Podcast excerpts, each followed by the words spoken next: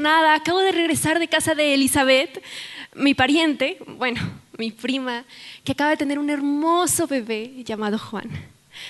Y yo, bueno, yo también estoy embarazada. Han sido unos meses muy extraños y ni siquiera sé por dónde comenzar. Pero hace nueve meses comenzaron a pasar cosas muy extrañas dentro de mi familia. A Zacarías, el esposo de Elizabeth, se le apareció un ángel. Un ángel que le dijo que, que iba a tener un hijo. Lo cual es muy loco porque Elizabeth hace mucho tiempo que pasó su tiempo para tener hijos porque ya es muy grande. Sin embargo, lo, lo imposible sucedió. Esa podría haber sido la noticia del año, de no ser porque seis meses después de eso, un ángel, un ángel, el mismo ángel, se me pareció a mí a decirme que, que yo también quedaría embarazada. Aún recuerdo muy bien sus palabras. Me dijo, quedarás encinta y darás a luz a un hijo, al que le pondrás por nombre Jesús. Será un gran nombre y le dirán Hijo del Altísimo. Dios, el Señor, lo pondrá sobre la casa de Jacob y le dará el, el trono de David. Me quedé paralizada. Yo, embarazada, si, si nunca he estado con ningún hombre. Es decir, estaba comprometida con José para casarnos, pero nada más. Mi tiempo, mi tiempo aún no había llegado. Sin embargo, el ángel de Dios me vio y me dijo, para Dios no hay nada imposible. Te voy a ser muy honesta, me costó mucho trabajo creerlo, procesarlo. Muchas dudas y temores empezaron a entrar en mi corazón y en mi mente y preguntas como, ¿qué va a pensar la gente? ¿Qué va a decir José? ¿Qué hombre en su sano juicio se quedaría conmigo ante semejante suceso? Pero conforme pasaban los meses, y veía cómo crecía el bebé, dije, es cierto, estoy embarazada. Es el Mesías, el Salvador tan esperado y prometido el que está creciendo en mi vientre. No podía con la noticia y, tuve que ir con Elizabeth a, a contarle. En el proceso el Señor puso en mi corazón una canción. Que mi alma se regocije en el Señor y mi espíritu se goce en Dios, mi Salvador. Y sí, yo necesito salvación. Y creo que Dios puede traer salvación a través de este bebé para mi pueblo, para el mundo y para todo aquel que la necesite. Estoy muy expectante de todo lo que Dios tiene que hacer a través de él. Y sin embargo me tengo que ir. José y yo vamos al sur, a Belén, porque los romanos quieren hacer una clase de censo para asegurarse de que todos hemos estado pagando nuestros impuestos. Creo que será un viaje largo.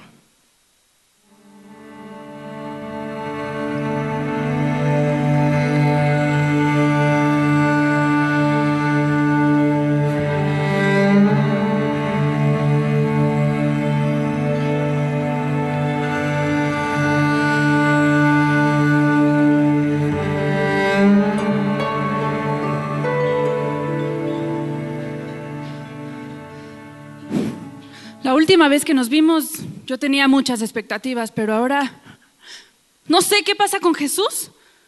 Lo van a matar. Anda dando vuelta por Judea haciendo enojar a los escribas con esa forma tan particular que tiene de enseñar. La verdad, hasta sus hermanos piensan que está un poco loco.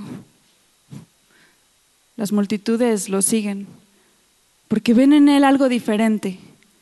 Jesús les da esperanza les habla con el corazón y con autoridad, no como los escribas y los sacerdotes. Y su mirada, su mirada llega hasta el corazón, hasta los pensamientos e intenciones más profundas. Jesús dice lo que tienes que escuchar, no lo que quieres escuchar. Y aunque para muchos eso es un gran alivio, para otros es una amenaza. Amo a mi hijo y no me olvido lo que vi, lo que viví. Pero no se supone que el ángel me habló de un rey, un Mesías. Y yo veo a mi hijo juntándose con pescadores y recaudadores de impuestos, no con personas que podrían comenzar un reinado eterno. Aún recuerdo cuando lo llevamos al templo, justo después de nacer. Un profeta llamado Simeón me dijo, una espada te atravesará el alma. Y así me siento. Cada que Jesús va a Jerusalén a predicar o toma un barco con sus discípulos, yo siento esa espada. A veces creo que hubiera sido más feliz como mamá de un hijo normal. Si Jesús es el Mesías que todos esperamos, tampoco está cumpliendo con las expectativas. ¿Qué pasa con Jesús?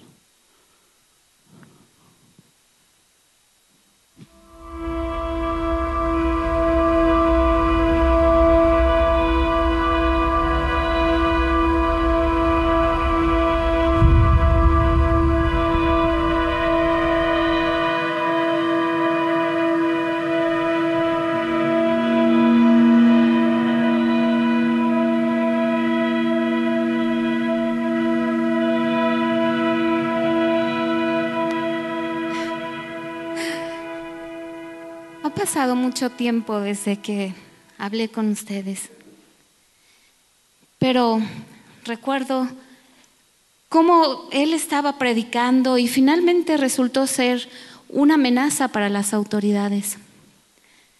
Imagínense, uno de sus propios discípulos lo traicionó. Armó todo un, un, montaje para convencer a los romanos de que lo llevaran a una cruz. Y finalmente lo pusieron ahí. Yo estuve ahí. Yo fui una de las pocas que vio y que escuchó sus últimas palabras diciendo, Padre, en tus manos entrego mi espíritu.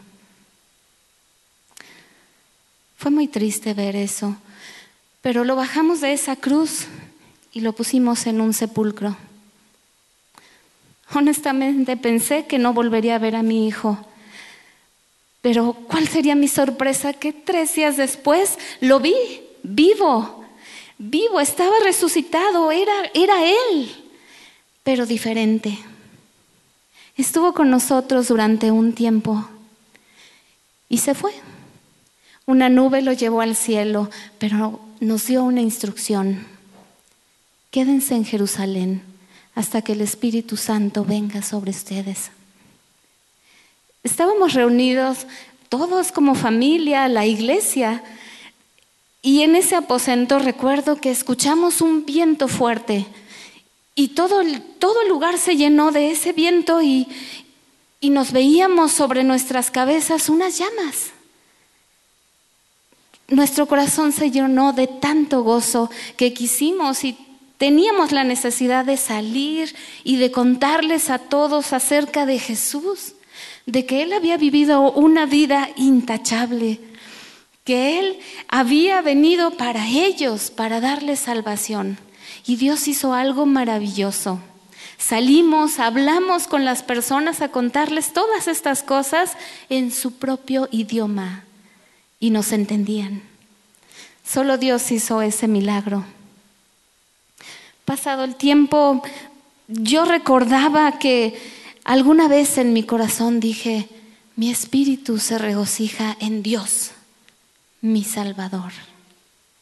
Y ahora estoy aquí, María, contándoles todas esas maravillas que hizo Jesús, el Salvador, mi Salvador. Y que junto con mi familia, la iglesia, queremos decirles a ustedes que debes reconocer que Él es el Salvador él me salvó a mí y lo quiere hacer contigo también.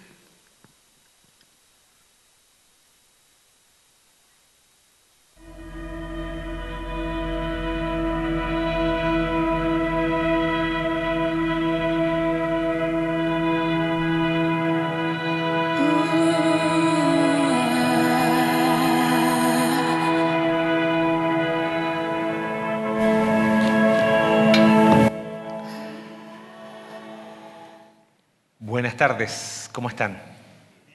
Bienvenidos. Después de estos monólogos, como que oramos y nos vamos, ¿no? Más clarito echarle agua. Eh, ¿Por qué hablar sobre María? Seamos honestos, es raro que en una iglesia cristiana se hable sobre María, ¿o no? No va a faltar el que diga, no, en mi iglesia siempre. Eh, estoy hablando de la generalidad. En época navideña solemos tener alguna serie de Navidad. Eh, nunca hemos tenido eh, traerle un regalo a Jesús, esa nunca va a estar, pero hemos hablado de distintos temas navideños. Y queremos conversar, hablar sobre lo que la Biblia enseña acerca de María, porque nos conduce a un solo lugar, que es Jesús. Mm, vamos aún en el podcast de la iglesia, vamos a hablar de estos temas, va a ser el mismo título, solamente que vamos a ir un poquito más en detalle. Pero si somos honestos, tenemos que poner por delante las cosas que están mal. Un extremo que es antibíblico, que es incorrecto, es la veneración a María, es el culto a María, es rezar a María, es pensar que ella es la corredentora. Todo eso está mal. ¿Estamos de acuerdo con eso? Mi pregunta es, ¿sabes qué dice la Biblia acerca de María? Sí, claro, era vestida de blanco y con algo celeste, ¿no? Y estaba al lado de la vaca y, del otro lado estaba con José. ¿Sabías que ni siquiera su nombre era María? Realmente su nombre es Miriam. Se, latinizó y por eso se traduce como María. Tampoco lo vamos a cambiar ahora y ahora tengo oh, cambiar el nacimiento otra vez, José y Miriam. No, no, no. Pero el nombre es, eh, es un nombre hebreo, como la hermana de Moisés, que se llamaba Miriam, aunque sea traducido como María, pero muchas traducciones han hecho esa corrección. Pero es interesante que le hicieron con Miriam, pero no le hicieron con María del Nuevo Testamento, porque ya es mucho cambio, ¿no? Está mal la adoración, el culto a María, pero creo que también está mal la ignorancia sobre el tema. Está mal eh, la indiferencia, el rechazo. Porque, ¿cuál es la diferencia al final?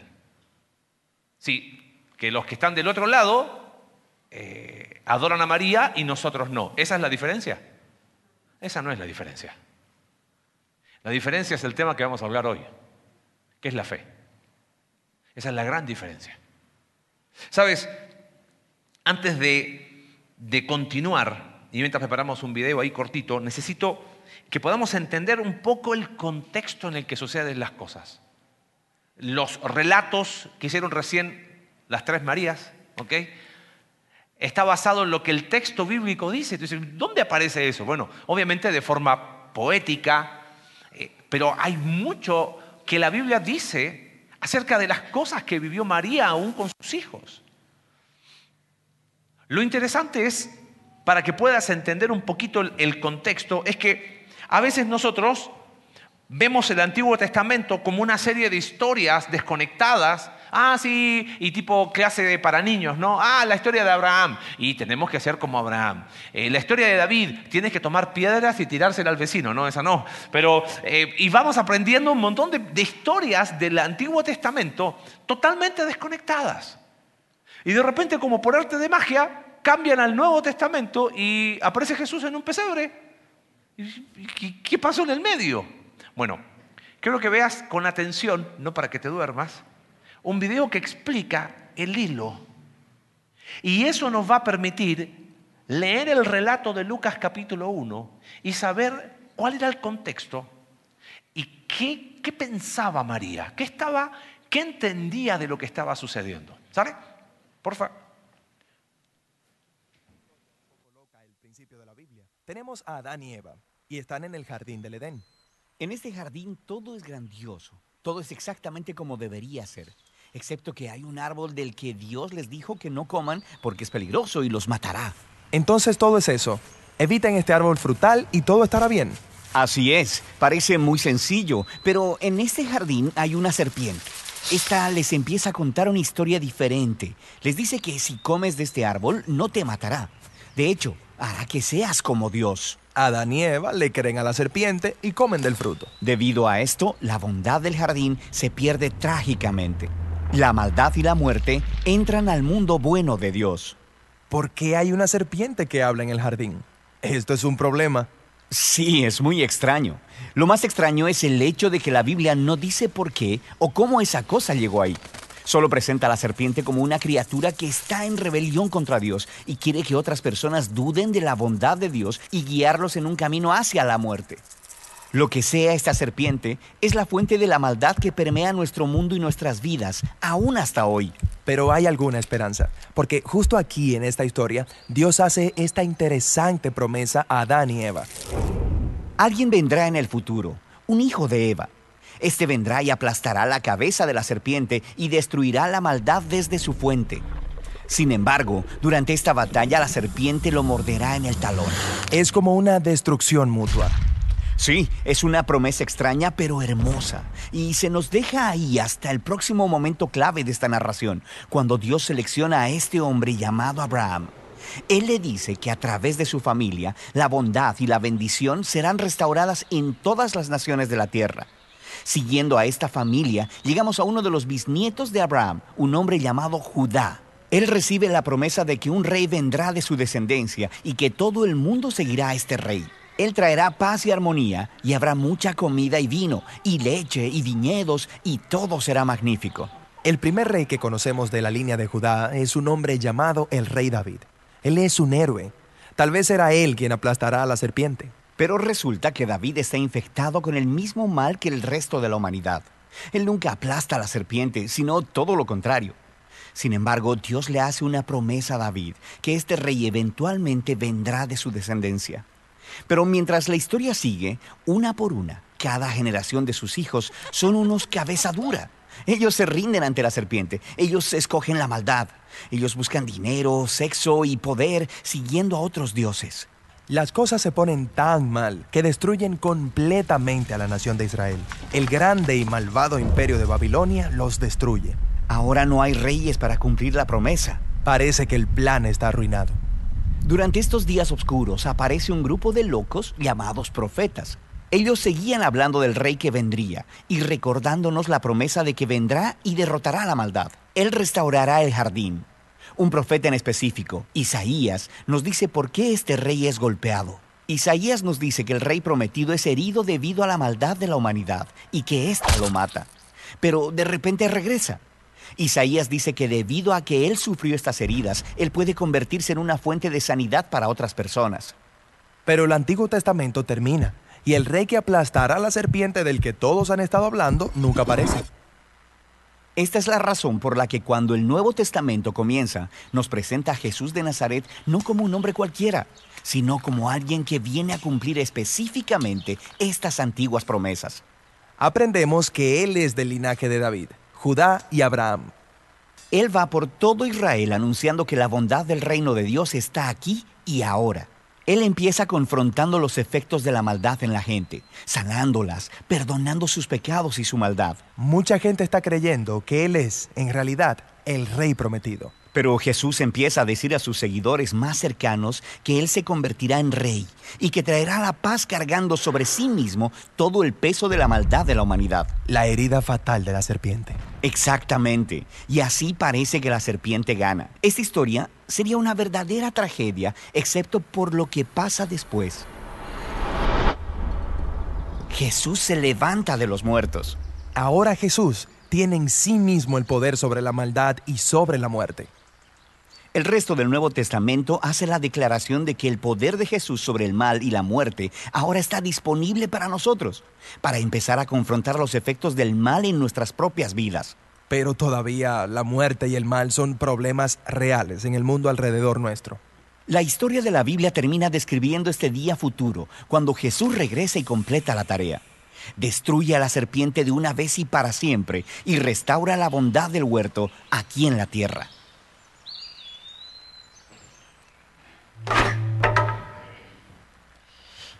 ¿Por qué quería que vieran este video? El pueblo de Israel había vuelto de Babilonia. Es lo que hemos estado estudiando. Los profetas fueron. Y tenían toda la ilusión de que las cosas iban a ser diferentes. Dime cuántas veces tú y yo no hemos tenido la ilusión de que las cosas van a cambiar. Y no pasó nada. Vuelven de Babilonia, no vuelven todos los judíos, vuelven un grupito. Llegan a tierra de Israel bajo el imperio persa y se empiezan a organizar y de repente cae el imperio persa, sube el imperio griego y no hay reino. Y todas esas promesas de que Dios iba a hacer algo, desde que iba de, Génesis capítulo 3, esa, eh, la herida que iba a contrarrestar el mal de la serpiente, la promesa hecha a Abraham, a Judá, a David. Hubo un intento ahí en el tiempo de los macabeos, en el periodo entre los testamentos, donde se intentaron eh, por la fuerza tomar el poder y fracasaron. ¿Cómo crees que estaba el pueblo de Israel en los tiempos de Jesús? La mayoría, ¿sabes cómo estaban? Desilusionados. La mayoría dijeron, es mentira, todas esas historias eran historias eh, casi de fantasía. Eso no se va a cumplir. ¿Cuántos años llevamos? ¿Y cuándo va a llegar este rey Mesías? ¿Sabes con qué se conformaron los judíos de aquel tiempo?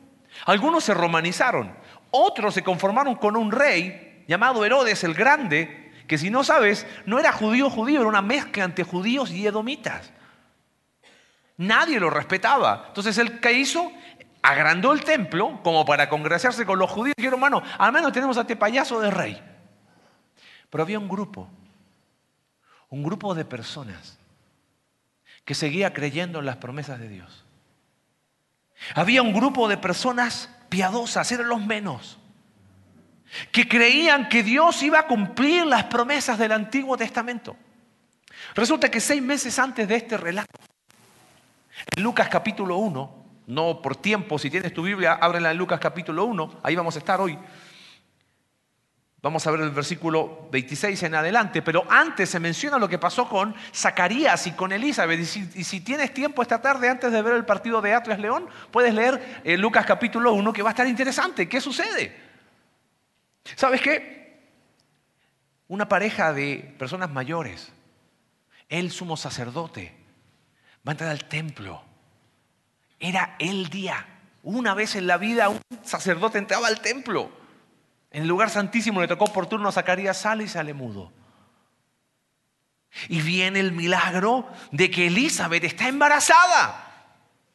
Y la promesa es que el bebé, que esa mujer que no podía estar embarazada por la edad, va a ser el precursor del Mesías. Ahora, capta esto. Imagínate qué pasó con ese grupito de jóvenes y más grandes judíos piadosos. El reloj de Dios está, está corriendo. Elizabeth está embarazada. Hay un milagro. Esa mujer no podía estar embarazada, pero Dios está diciendo que Él va a ser el precursor del Mesías. Algo va a suceder. Y llegamos a capítulo eh, uno de Lucas, y en ese grupito de personas piadosas estaba María. ¿Qué gracia tuvo María? ¿Y qué dice el Ave María? Oh María, llena eres de qué? No fue llena de gracia porque tenía alguna virtud. Quédate con una idea esta mañana. La fe, la fe nos hace receptores de la gracia de Dios. ¿Qué virtud había en María? Ninguna. Eso de María siempre virgen, la Inmaculada Concepción, fueron inventos para sostener lo que vino después. Vamos a hablar de eso en el podcast de la iglesia y vamos a explicarlo el próximo domingo. La gran virtud o la gracia, entre comillas, de María, ¿sabes qué fue? Fue su fe. Porque la fe es la que nos hace receptores de la gracia de Dios. Es como que la gracia de Dios no va buscando personas perfectas, va buscando personas que crean en Él. La gracia de María, entre comillas, no fue que, que se mantuvo siempre virgen, tuvo más hijos. Vamos a ver eso el próximo domingo. Inclusive esta expresión que aparece ahí en, en el versículo 28, te saludo, dice, tú que has recibido el favor de Dios, en la traducción latina es ave gratia plena. Ah, tienes toda la gracia, pero no porque ella tenía alguna virtud, sino que por su fe, que es lo que vamos a ver ahora, Dios le dio su gracia. ¿Sobre quién derrama Dios gracia? Sobre personas pecadoras que creen en Él. Así es que si podemos destacar algo, es eso. Y quizás tú dices, oye, espérame, yo sigo en shock, ¿por qué vamos a hablar de María? Bueno, mira, escucha. Hemos hecho series de la vida, hablamos de la vida de Abraham el domingo pasado, ¿correcto? Y vimos las em, enseñanzas de la vida de Abraham. Hicimos una serie basada en David, de un hombre conforme al corazón de Dios. Llegamos al Nuevo Testamento y como que hablamos de Jesús, los apóstoles, Pablo y chao. ¿Y María? Ah, no, es que. Sí, todo lo que está mal sabemos que está mal. ¿Sabes que, que hay algo que brilla en el Nuevo Testamento? Es que una jovencita que tuvo fe. ¿Qué características tuvo la fe de María? Quisieron que ella fuera receptora de la gracia de Dios. En primer lugar, fíjate, leo el pasaje, capítulo 1 de Lucas. Dice, a los seis meses, seis meses del embarazo de Elizabeth, Dios envió al ángel Gabriel a Nazaret, pueblo de Galilea un pueblo insignificante. Gabriel aparece en el libro de Daniel, es el ángel de los anuncios. A visitar a una joven virgen comprometida para casarse con un hombre que se llamaba José, descendiente de David. Eh, lo aclaro rápido, el, el año pasado, puedes buscarlo ahí en el podcast de la iglesia, el matrimonio judío tiene tres etapas, desposorio, boda y la celebración. Las tres están legalmente casados. No es que estaba de novio, así como que, ah, estoy de novio, hoy mañana sí, mañana no, y después en Facebook, eh, situación complicada. No, era algo legal, ¿entiendes? No era, no era como el concepto que tenemos nosotros hoy. Lo que pasaba que en el desposorio, el hombre se casaba legalmente con la mujer, pero no convivían juntos porque el hombre iba a trabajar y preparar la casa para recibir a su esposa. En ese tiempo no vivían juntos. Por lo tanto, si no vivían juntos, tampoco había intimidad. Pero estaban legalmente casados. ¿Cómo sabemos eso? En Mateo capítulo 1, José, cuando recibe que María está embarazada, él dice, él quiere dejarla secretamente, darle carta de divorcio. Nadie da una carta de divorcio si fuese un compromiso así de tipo de noviazgo sencillo. Va, y por eso era virgen. No porque Inmaculada Concepción era virgen porque no había tenido relaciones sexuales, estaba casada, pero estaba en la etapa del desposorio. Y el ángel se acercó a ella y le dijo, te saludo tú que has recibido el favor de Dios. Toda la gracia viene para ti. Eso es lo que le dice el ángel a María. Mira qué interesante, verso 29. Ante estas palabras, María, ¿qué cosa? Se perturbó y se preguntaba qué podría significar este saludo. Escúchame. El concepto de perturbar se confundió, se, quedó, como diríamos acá en México, quedó sacada de onda. ¿Entiendes? ¿Qué está pasando? Primero, tú ves en el Antiguo Testamento y no ves en todos los capítulos un ángel apareciendo. Número uno. Número dos, hace seis meses atrás, ¿qué había sucedido? ¿El milagro de quién? De Elizabeth, que era su pariente. Y la promesa a Elizabeth y a Zacarías era que ese hijo iba a ser el precursor del Mesías. Y de repente en esta jovencita, dicen los teólogos, los estudiosos, entre 12, 15, 16 años, no más. Qué madurez para esa edad, ¿no? Aparece el ángel diciendo, la gracia de Dios se derrama sobre ti. Y María dice, hay algo raro aquí. ¿Qué, ¿Qué, pasa? Y es como que empieza a hacer conexiones y las antenitas de venir. Y... ¿Qué, ¿Qué está pasando? Y mira lo que dice el ángel. No tengas miedo, María. Dios te ha concedido su gracia, su favor. Y ahí explica Quedarás encinta y darás a luz un hijo y le pondrás por nombre Jesús. Jesús significa Dios salva. Es la forma eh, griega del nombre Josué. Jehová es salvación. Él será gran hombre y mira, lo llamarán Hijo del Altísimo, nombre que aparece en el Antiguo Testamento. Dios el Señor le dará el trono de su padre David, segunda de Samuel capítulo 7, y reinará sobre el pueblo de Jacob para siempre. Promesa a Judá, promesa a Abraham. Su reinado no tendrá fin. En primer lugar, ¿sabes qué característica tuvo la fe de María? Tuvo la expectativa puesta en las promesas de Dios. ¿Cómo tranquilizó el ángel a María? Permíteme una, una analogía, mostrándole el video que vimos recién. ¿Entiendes? ¿Te das cuenta? Mira, mira dónde empieza, en Génesis.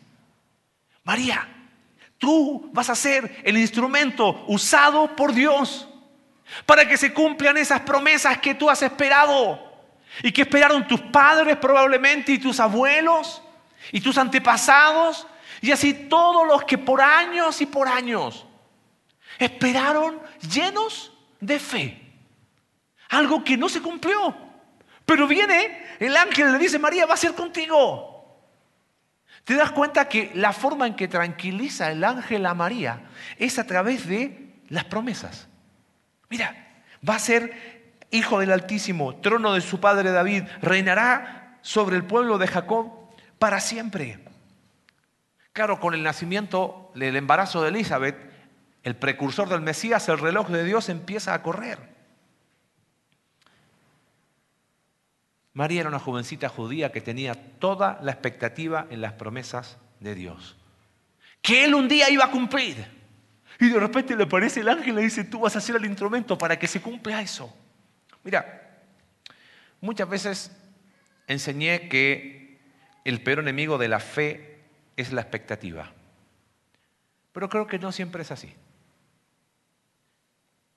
La expectativa no está mal cuando estás puesta en las promesas de Dios.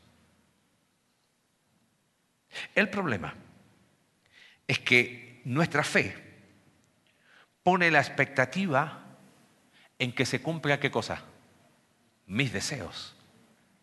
Yo confío en ti, Dios, que las cosas van a suceder como yo quiero. Y que todos esos anhelos que hay en mi corazón se cumplan. Esa es la expectativa equivocada.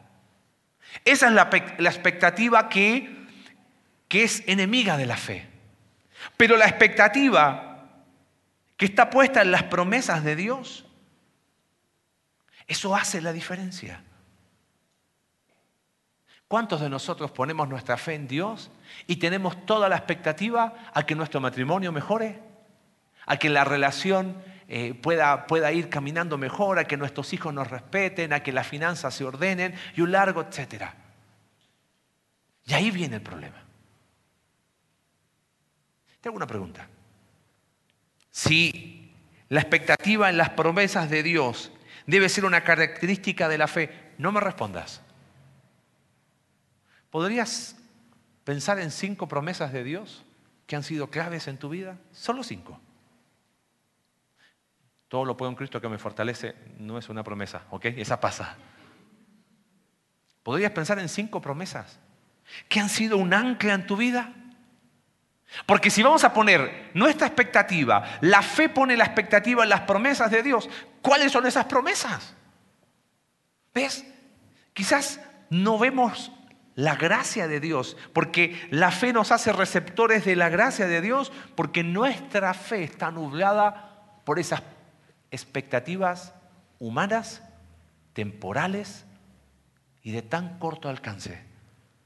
En vez de por la fe poner toda nuestra expectativa en la promesa de Dios. Te quiero compartir una, que ha sido de ánimo en mi vida, sobre todo este último año. Hemos hablado y terminamos el domingo pasado toda esta eh, serie hablando de la clave del cambio profundo. en aquellos que hemos decidido creer en Jesús como nuestro Salvador. Los recursos para la transformación ahí están. ¿Y sabes qué promesa maravillosa hay? Pablo dice, yo estoy convencido de algo, que el que comenzó en ti esa buena obra de transformación la va a terminar. Dime que eso no es una promesa que anima tu corazón. ¿Cuántas veces has dicho, no hombre, yo no tengo, no tengo solución? Es que no se trata de echarle ganas. Se trata de que Dios está comprometido. Qué promesa más hermosa, primera de Juan capítulo 3, versículo 2. Ahora, hoy, somos hijos de Dios. Si has creído en Él, eres un hijo de Dios. Pero aún no se manifiesta lo que vamos a hacer. Entonces, en este proceso, Dios se compromete para que todos sus recursos transformen tu vida y mi vida a la imagen de su Hijo. Ahí debe estar nuestra expectativa. Vamos a ser transformados a su imagen. ¿No te emociona eso? ¿No te emociona leer lo que dice Efesios que tenemos en Cristo? No, pero mi expectativa es que, que tenga un buen trabajo, bro. Ahí está la diferencia de María. Y ahí está la lección. Porque esa fe, que es quizás la gran virtud de María, fue una fe que tuvo la expectativa puesta en las promesas de Dios. Y mira, ¿qué sigue diciendo el texto bíblico? Verso 34. ¿Cómo podrá suceder esto? Dice María. Le preguntó María al ángel, puesto que soy virgen. Ahora mira qué interesante el relato. María no dice, no, ángel, estás loco. Tampoco le dice, next, paso, yo no. Tampoco dice, oye, esto no me cuadra. Ella como ha creído, esperó todo aún a su corta edad. Su única pregunta es, bueno, yo estoy puesta, pero dime cómo va a ser esto, porque yo soy virgen. Estoy desposada con José, pero... Y dice, el Espíritu Santo vendrá sobre ti y el poder del Altísimo te cubrirá con su sombra. Esa es una expresión mesiánica. Dios está obrando de una manera única.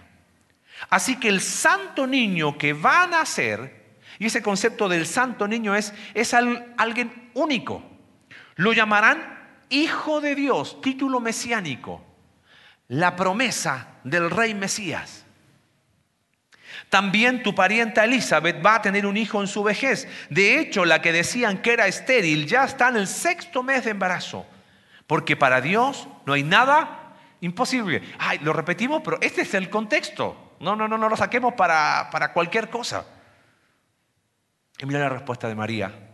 Aquí tienes a la sierva del Señor. Contestó María. Que le haga conmigo como me has dicho.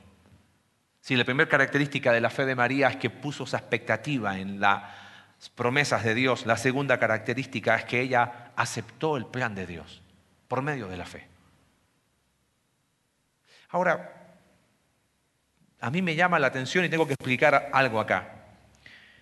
Lo que está explicando el ángel de que el Espíritu Santo va a concebir es lo que se llama la concepción virginal de Jesús. Que no tiene que ver nada, te vuelvo a repetir, con la Inmaculada Concepción de María y la Ascensión y todo eso. María siempre virgen. Vamos a hablar de eso en el podcast y en los próximos domingos. Está hablando de que Jesús tuvo un nacimiento único. Ahora, Quiero explicarlo en dos minutos para que veas qué es lo que está haciendo Dios acá. Pregunta. ¿Podría haber sido Jesús simplemente fruto de José y María y Dios proteger ese bebé que se estaba concibiendo de forma natural para que fuese santo? ¿Podría haberlo hecho? Sí. Ah, ¿Inventan tantas cosas? No, porque la naturaleza pecaminosa se transmite a través del papá. Todo contra los padres, ¿no? Pero la mamá también tiene lo suyo. Acá no es que el papá no está porque, porque era a través del padre. No, es así. ¿Podría haber sido Jesús el producto de la relación entre José y María y Dios haber protegido milagrosamente para que ese ser hubiese sido santo? Sí, Señor. Pero ¿sabes qué hubiera pasado? Hubiera sido bastante humano y poco divino. Ahora vámonos al otro extremo que de repente en Belén se abre el cielo y una nube desciende con un bebé. Y de la nada aparece un bebé. ¿Podría haberlo hecho Dios así? Sí. Todos que hubiesen dicho, uh, cayó bebé del cielo. Bastante divino, pero poco qué? Humano. ¿Sabes qué hace Dios? Protege y hace algo sobrenatural en María para mostrar que este redentor, este rey Mesías, es 100% Dios porque, ¿cómo? Y es 100% hombre. Lo interesante es lo que dice María, verso 38. Acepto por fe tu plan. Y uno dice, ¿qué plan? ¿Qué, costo tuvo para María? Mira, no lo voy a, a, profundizar ahora, lo va a hablar Alex la próxima semana. Juan capítulo 8. ¿Sabes cuál era la acusación que daban a Jesús? Los judíos le dicen, nosotros no somos hijos de fornicación.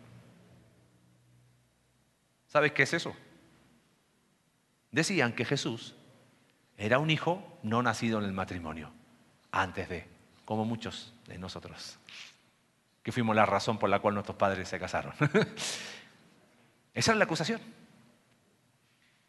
Ahora, ¿sabes qué significaba para María una señorita, una jovencita?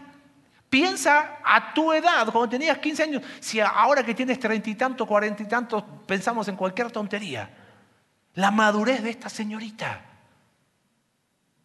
Saturada su mente de las promesas de Dios y rendida en el presente al plan de Dios.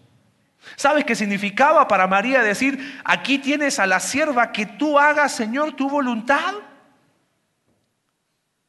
¿Tú crees que todos le creyeron la historia de que, no había que José no, no había estado con ella? Ah, por favor. ¿Quiénes la creyeron? Los que tuvieron fe. Los que sabían. Los que sabían, como dice Mateo, que José era un hombre justo. Los que creían que lo que estaba pasando con Elizabeth era algo que estaba, era único. ¿Sabes qué significó para María decir, acepto tu plan? Era incluir quizás la vergüenza de que todos la vieran como una cualquiera. ¿Sabes qué implicó aceptar el plan de Dios por la fe? Saber que iba a ser rechazada por muchos. Calumnias. Ah, ese niñito, como se le decía antes, un bastardo. Qué increíble madurez de María, ¿no? ¿Puedes ver la fe que tuvo ella? El domingo, Alex, cerrando la serie, mencionaba la vida de Abraham y hablaba de fe también. Qué loco, ¿no? Es que al final sin fe es imposible agradar a Dios. Y decía, la fe tiene que aprender a soltar. ¿Sabes qué pasa con nosotros? Decimos, sí, Dios, yo tengo fe, pero ¿sabes qué? Te pido, acá está. Aquí está. Si no, si no son estos cinco pasos, pues entonces no. Ok, que Dios transforme mi vida, pero que sea con el al mínimo costo, por favor, y que no duela tanto. Oh, sí, pero, pero hay conversaciones que yo no quiero tener, hay cosas que yo no quiero hacer, hay temas que yo no quiero tocar. ¿Sabes qué hizo María? Señor, yo acepto tu plan. ¿Cuánta enseñanza nos deja esta mujer? Increíble. Una jovencita. Por supuesto que no la vamos a adorar, ni a venerar, ni ninguna de esas cosas que no son correctas bíblicamente. Pero la ignorancia tampoco es correcta. Si vamos a lo que la Biblia dice de María, vamos a llegar a un solo lugar, a Jesús. Primer característica de esa fe que la hizo receptora de la gracia de Dios y los recursos de Dios es que ella tuvo expectativa en las promesas de Dios. Aceptó el plan de Dios y en último lugar, este texto me encanta. Dice que, verso 39, que a los pocos días, María dice, emprendió el viaje y se fue deprisa a un pueblo en la región montañosa de Judea. Eh, los, los estudiosos del Nuevo Testamento dicen que una de las mayores fuentes que tuvo Lucas para escribir su evangelio fue María. Y hay detalles que son, obviamente María hubiese sido la única que los podría haber dado. Dice, al llegar entró en casa de Zacarías y saludó a Elizabeth. María, terminando esto, lo primero que hizo fue buscar a Elizabeth. Y tan pronto como Elizabeth oyó el saludo de María, la criatura, Juan el Bautista, que estaba ahí seis meses de embarazo, dice, saltó en su vientre. Entonces Elizabeth, llena del Espíritu Santo, dijo, bendita tú entre las mujeres y bendito el Hijo que darás a luz. ¿Pero por qué? ¿Había alguna virtud? No, era su fe. Porque la fe es la que nos hace receptores de la gracia de Dios. Mira, qué, increíble lo que hace Elizabeth. Pero ¿cómo es esto? Dice ella. Que la madre de mi Señor venga a verme. Bebé que se estaba recién gestando. Y Elizabeth reconoce que ese bebé es el Mesías. Te digo, dice, que tan pronto como llegó a mis oídos la voz de tu saludo, saltó de alegría a la criatura en el vientre. Verso 45. Dichosa tú que has creído. La reina Valera dice, bienaventurada. Tú que has creído, porque lo que el Señor te ha dicho se cumplirá. María podría haber huido, haberse encerrado en shock. Nosotros por mucho menos que esto quedamos, ¡ay, estoy en shock! ¿No? ¿Por qué? Porque ¡ay! Estaba anunciado. ¿Qué sé yo? Por mucho menos que esto. Y María va. ¿Dónde Elizabeth? Ahora, ¿por qué crees que fue donde Elizabeth? A ver si me sigues. ¿Qué hizo María acá? ¡Pic! Hizo las conexiones. Dios está haciendo algo. Entonces lo que empezó a hacer en Elizabeth, que su hijo va a ser el precursor, si yo soy... No, hay que contar esto. Ella podría haberse quedado en silencio. Podría inclusive haber hecho de todo esto su historia. Hola, soy María. Besadme la mano, ¿no? Soy la mamá del Salvador, ¿eh? No cualquiera. No cualquiera. Si hubiese habido redes sociales, lo primero que hace es cambiar su estado, ¿no? Ocupación, madre del Salvador del mundo. Es que sabes que tenemos la tendencia a hacer que todo se trate de nosotros. Todo al final se trata de nosotros. ¿Sabes cuál fue la última característica de la fe de María? Es que ella fue capaz de ver la historia más grande. Ella dijo, no se trata de mí. Por eso ella dice, he aquí la sierva del Señor. Eh, la fe de María vio la historia más grande. No hizo de esto algo centrado en ella, no buscó un trato diferente, hizo las conexiones correctas y vio la historia más grande y dijo, tengo el privilegio enorme de ser parte de algo más grande que yo misma. ¿Sabes? La fe que nos hace receptores de la gracia de Dios siempre nos va a impulsar a salir del medio la fe puesta en Cristo nos saca del centro de nuestra historia y nos hace entender que somos parte de una historia más grande. Tan pequeña que tengo mi perspectiva, tan incrédula y tan mezquina. Siempre se trata de nosotros. A mí me emociona pensar en María. Una señorita que uno diría, no, ¿cómo me.? Ay, estos jóvenes de hoy, estos jóvenes de hoy, estos jóvenes. En la juventud fueron los que fueron instrumentos usados por Dios.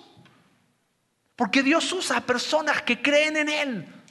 No importa su condición socioeconómica, vivía en Nazaret, nadie ha dado un peso por ella. No importa su edad, era una señorita. No importa cómo Dios lo va a hacer y el plan, pero cuando hay fe en Él, nos volvemos receptores de la gracia de Dios. Y María vio el panorama más grande. ¿Cuál fue la gran virtud de María? Su fe. Una fe que puso la expectativa en las promesas de Dios. Una fe que aceptó el plan de Dios y que vio la historia más grande. Que como dice el libro de Hebreos capítulo 11, sin fe, ¿es qué?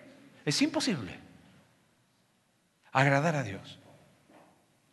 En Juan capítulo 20, versículo 29, Jesús le dice algo a Tomás, pero también es algo para nosotros. Tomás había dicho, si no veo, ¿yo qué? Yo no voy a tener fe. Y así estamos muchos de nosotros. Que aparezca Jesús acá. Alex siempre cuenta una historia, dice que estaba compartiendo una vez con alguien y esa persona le ponía mil y una dudas de Jesús. Y le dice, a ver, pero te hago una pregunta. Si apareciera Jesús acá, ¿tú creerías en él? "Ah, no creo. Ah, entonces no se trata de, de evidencia o no evidencia. Tú no quieres. Entonces Jesús aparece a Tomás y le dice, porque me has visto, Tomás, has creído, le dijo Jesús. Bienaventurados los que no han visto y sin embargo creen. Tienes el privilegio de ser bienaventurado. ¿Te das cuenta? Claro, no hemos visto al Cristo resucitado, pero creemos en su palabra que lo dice. No hemos visto al Cristo resucitado, pero conocemos las historias de personas transformadas por la gracia de Dios. No hemos visto al Cristo resucitado, pero vemos que la locura que empezó con 12 hombres en Jerusalén se extendió por todo el mundo. ¿Y sabes qué queremos hacer? Seguir comunicando que en Cristo hay salvación. Y que al final no se trata de ganar el favor de Dios y ser buenos para recibir la gracia de Dios. La fe que tú tienes es una fe que tenemos que comunicar. Hoy a las 6 de la tarde nos vamos a juntar acá. ¿Quiénes? Los que quieran. ¿Qué vamos a hacer? Vamos a repartir este folletito que dice a Jesús por María. ¿Sabes qué contenido tiene? La predicación de hoy. En el Magnificat, del canto de María, ella dice, se regocija mi alma en Dios, mi Salvador. ¿Quién necesita un Salvador? Todos. ¿Pero quiénes todos? Las personas que, pecadoras, como tú, como tú, como tú, como yo y como quién más. Y como María. ¿Por qué crees que María dijo, necesito un Salvador? Porque era pecadora. Porque su gracia no fue ser María siempre Virgen Inmaculada Concepción de María, fue que tuvo fe. ¿Y cuándo Dios es mi Salvador? Cuando creo en Él. Así como tú, así como tú, así como María. Entonces, hoy, ¿qué día es? 12 de diciembre. ¡Ay, estos católicos! No, no. Cambia la perspectiva. Vamos a anunciar que simplemente leyendo lo que la Biblia dice de María, llegamos siempre al mismo punto, a Jesús. Y quizás la pregunta para ti es, y para mí, ¿cómo está puesta mi fe hoy? Sí, yo creo en Jesús, pero tengo la expectativa cortita. Sí, yo creo en Jesús, pero, pero es que el plan no me está gustando. Sí creo en Jesús, pero sigo pensando que todo se trata de mí.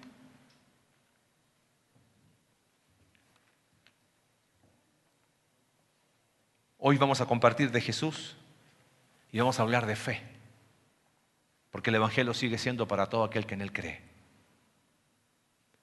Lo vamos a predicar acá. El próximo domingo recibes visitas. Lo primero que tienes que hacer es, tengo una invitación para ti. Ay, es que las visitas se van a incomodar. Ah, María estuvo dispuesta a recibir calumnias y a ser vista como una cualquiera. Y tú te incomodas por traer a tus visitas. Me parece que tenemos varias cosas que aprender de María, ¿no? Así que el próximo domingo, puertas adentro. Esta tarde, puertas afuera. Y cada día, recordar que la fe nos hace receptores de la gracia de Dios. Y cuando tengas ganas de tirar la toalla porque sientes que la cosa no va más, mira la cruz con ojos de fe, porque ahí es donde cargamos el combustible diario. Gracias a Dios por tu palabra. Gracias por la vida de esta señorita, esta joven María, tantas veces ignorada y pasada por alto. Gracias porque su fe nos inspira, nos empuja a salir de la zona de confort. Por eso, Señor, decimos como los discípulos, aumentanos la fe. Perdónanos, Dios, por, por una vista tan corta. Que el ejemplo de María no solamente nos inspire en nuestra vida personal, sino desde el cambio que has hecho en nosotros, compartirlo con otros. Esta tarde, el próximo domingo y cada día donde estamos. Y mientras oramos, si quizás nos visitas por primera vez o por primera vez has entendido que al final ser un hijo de Dios se trata de fe. Qué momento para decir, yo también quiero creer, como María. Si ese es tu caso, dile, Señor, yo ahora entiendo de qué trata el Evangelio. Padre, gracias. Gracias por tu palabra. Oramos en el nombre de Jesús. Amén.